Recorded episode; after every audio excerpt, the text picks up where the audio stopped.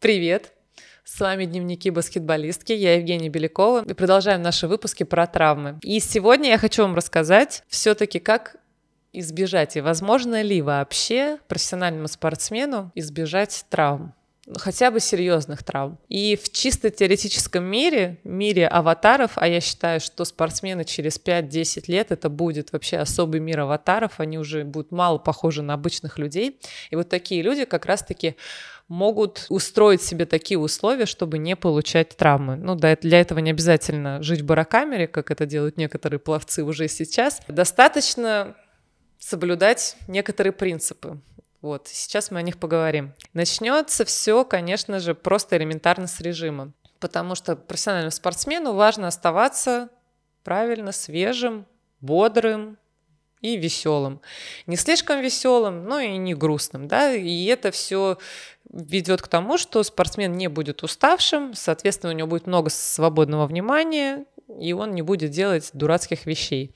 Если спортсмен будет хорошо себя чувствовать, выспиться, да, режим это все-таки про это, это вовремя лечь в кровать, даже не обязательно заснуть, а вовремя лечь в кровать, принять горизонтальное положение, вовремя проснуться, вовремя поесть, да, распределив все приемы пищи на необходимое количество калорий, вовремя сделать процедуры, которые необходимы для восстановления, вовремя прийти на тренировку, вовремя с нее уйти, чтобы не устать и чтобы осталось время на остальные процедуры, которые необходимы профессиональному спортсмену. Поэтому режим — это вам в помощь. Режим, я уверена, точно, абсолютно уберегает нас от травм. Следующее, что я бы советовала всем спортсменам, это делать упражнения перед тренировкой. И это не просто упражнения, это я их так легко назвала упражнения перед тренировкой, это активации, специальные упражнения, которые индивидуально подобраны для спортсмена. Есть общие да, активации, которые обязательно делать каждому спортсмену.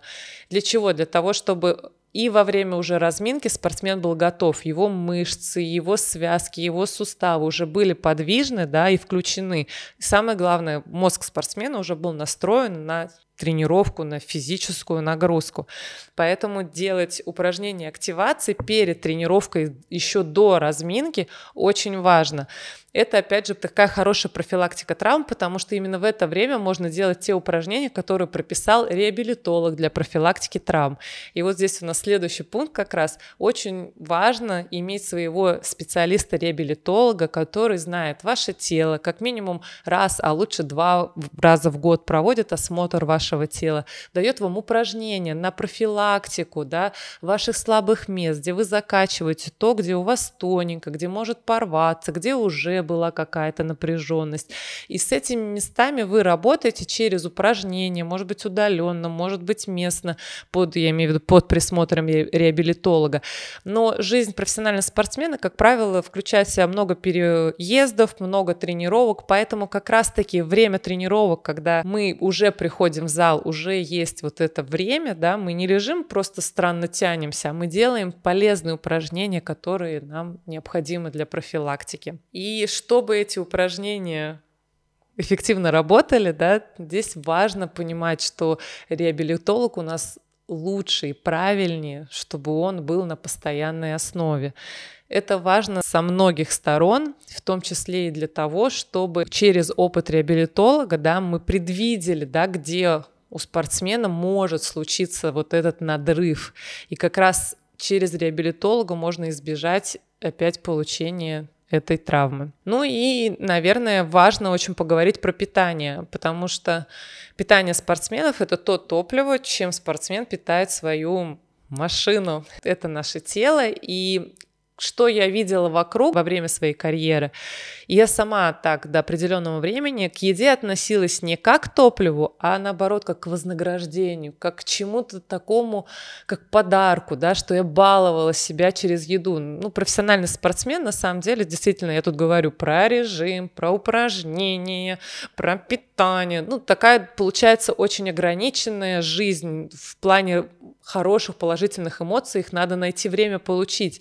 И как раз-таки еду мы часто используем как вот такой ресурс. Ммм, какое пирожное, я побалую, так сегодня хорошо потренировалась, я заслуживаю этого пирожного. Но если разобраться, если послушать лекции нутрициологов, обратиться самим к нутрициологам и узнать, насколько вреден сахар, а особенно насколько вреден сахар спортсменов, насколько он усиливает воспалительные процессы и не дает организму восстанавливаться, потому что если у нас много сахара, у нас не так впитываются и всасываются белки. Если не всасываются белки, то мы, наши мышцы совсем не восстанавливаются. И это я сейчас говорю на своем плебейском языке, на том понятии, на котором я это понимаю. Конечно, надо слушать профессионалов, которые рассказывают это, и у нас не остается выбора, кроме как относиться к еде как к тому, что мы должны есть для наших мышц, для наших суставов, для наших сухожилий и для нашего мозга. И когда мы разбираемся со специалистом и понимаем, что на самом деле сахар нам вообще не нужен, и эту курицу, на которую многие спортсмены вообще не могут смотреть, потому что именно за время карьеры она просто вот уже поперек горла сидит. Но я не знаю, почему? Потому что тот же Криштиану Рональдо, который уже сколько лет на самом верху пьедестала, он эту курицу продолжает также есть, и всех только удивляет, насколько он однообразен, насколько его питание постоянно одинаково. Ну, иметь такую физическую форму, я думаю, для, для нас должно быть отличной мотивацией. То есть Роналду надо, нам не надо, нам еще больше надо. Поэтому разобраться с питанием и обязательно в том числе, конечно, вы сейчас угадаете, конечно, считать белки Почему это важно? И это отдельная история, про которую вам должен рассказать нутрициолог. Я лишь напомню, что необходимое количество белков спортсменам необходимо именно для мышц. То есть, чтобы мышцы и восстанавливались, и росли, и чтобы оставались силы на восстановление и на другие как раз-таки части сферы жизни, откуда мы можем брать другие эмоции. То есть тогда нам не надо будет брать эмоции через еду, можно будет брать эмоции, у нас будут силы брать эмоции через другие сферы нашей жизни, жизни спортсменов. Поэтому разобраться с питанием тоже очень важно. Это тоже приведет к тому, что у нас будет меньше травм, как у спортсменов. Также важно заниматься э, правильным уходом за своим телом. Это включает в себя и растяжки всякие, да, то есть обязательная заминка после каждой тренировки, обязательная раскатка перед каждой тренировкой, обязательные походы к массажисту раз хотя бы в неделю, обязательные занятия какими-то может быть, йогами, адаптированными для спортсменов, может быть, какими-то еще духовными практиками, которые позволят спортсмену немножко оторваться от э, тела и дать возможность отдохнуть и нервной системе в том числе. Не будем забывать про сауну, баню в нормальном температурном режиме, про другие восстановительные процедуры, такие как нормотек, гейм-реди, ванны со льдом, пожалуйста. То есть все эти процедуры и меры на самом деле уже очень давно применяют во всем мире спорта. И я до сих пор не могу понять, почему у нас в России э, вот именно история до травмы, да, то есть мы еще не получили травмы, как правильно восстанавливаться после тренировки, она не так популярна. Нет такой культуры, что после тренировки все легли и все заминаются, а потом все встретились в бассейне, который залит льдом, и все ножки туда опустили, я не говорю целиком, но ножки туда опустили, чтобы прошло, пошло быстрее восстановление. То есть как раз-таки вот такой уход за своим телом, поможет нам не растрачивать себя на травмы, позволит вообще свести риск травм к минимуму. Еще самый большой пласт работы спортсмена должен быть с эмоциональной сферой, с эмоциями. Важно спортсмену их понимать, проживать, разряжать, и тогда, скорее всего, травмы не нужны будут для того, чтобы притормозить где-то спортсмена, да, где его слишком сильно уже нервная система не выносит, и случается вот эта травма. Или наоборот, не надо будет его разгонять, да, то есть как иногда бывает такое состояние, что спортсмен очень ждет какой-то игры и получает травму буквально накануне этой игры. То есть, соответственно, спортсмен, ну, обратная связь ему же здесь дается его телом, что он не готов морально к этой игре, и тело просто ломается. То есть его напряжение перед игрой такое большое, что тело не выдерживает. И, соответственно, работа со специалистом специалистами, которые будут учить и обучать спортсменов работать со своими эмоциями, узнавать их, разряжать и с ними работать,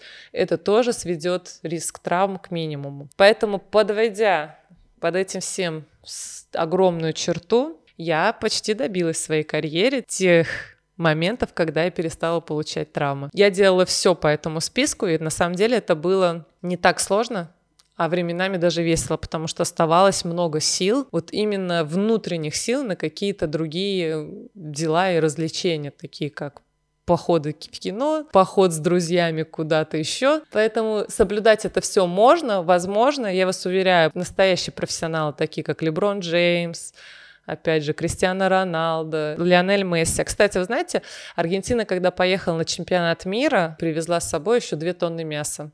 Вот почему? Потому что культурная традиция аргентинцев есть мясо всем вместе и веселиться. Ну и в этой статье было подчеркнуто, но для спортсменов, футболистов еще особенно важно было употреблять именно то мясо, которое они привыкли есть у себя на родине, именно тех бычков, именно в том количестве, в котором они привыкли. Ну и сами знаете результат. Сборная Аргентины выиграла тот чемпионат мира, и я уверена, не без помощи тех бычков, которых они везли с собой. Поэтому великие спортсмены это все соблюдали, это все делали, до сих пор это делают, до сих пор про это рассказывают, и можно найти кучу информации в интернете, зачем и почему они это делают. И если уж великие делают, то нам тем более надо это все делать и соблюдать. И, может быть, вы будете следующим поколением, кто проживет без травм, чему я буду очень рада. Спасибо, что вы с нами. На этом все. Увидимся в следующем подкасте. Целую, чмоки-чмоки, огонечки.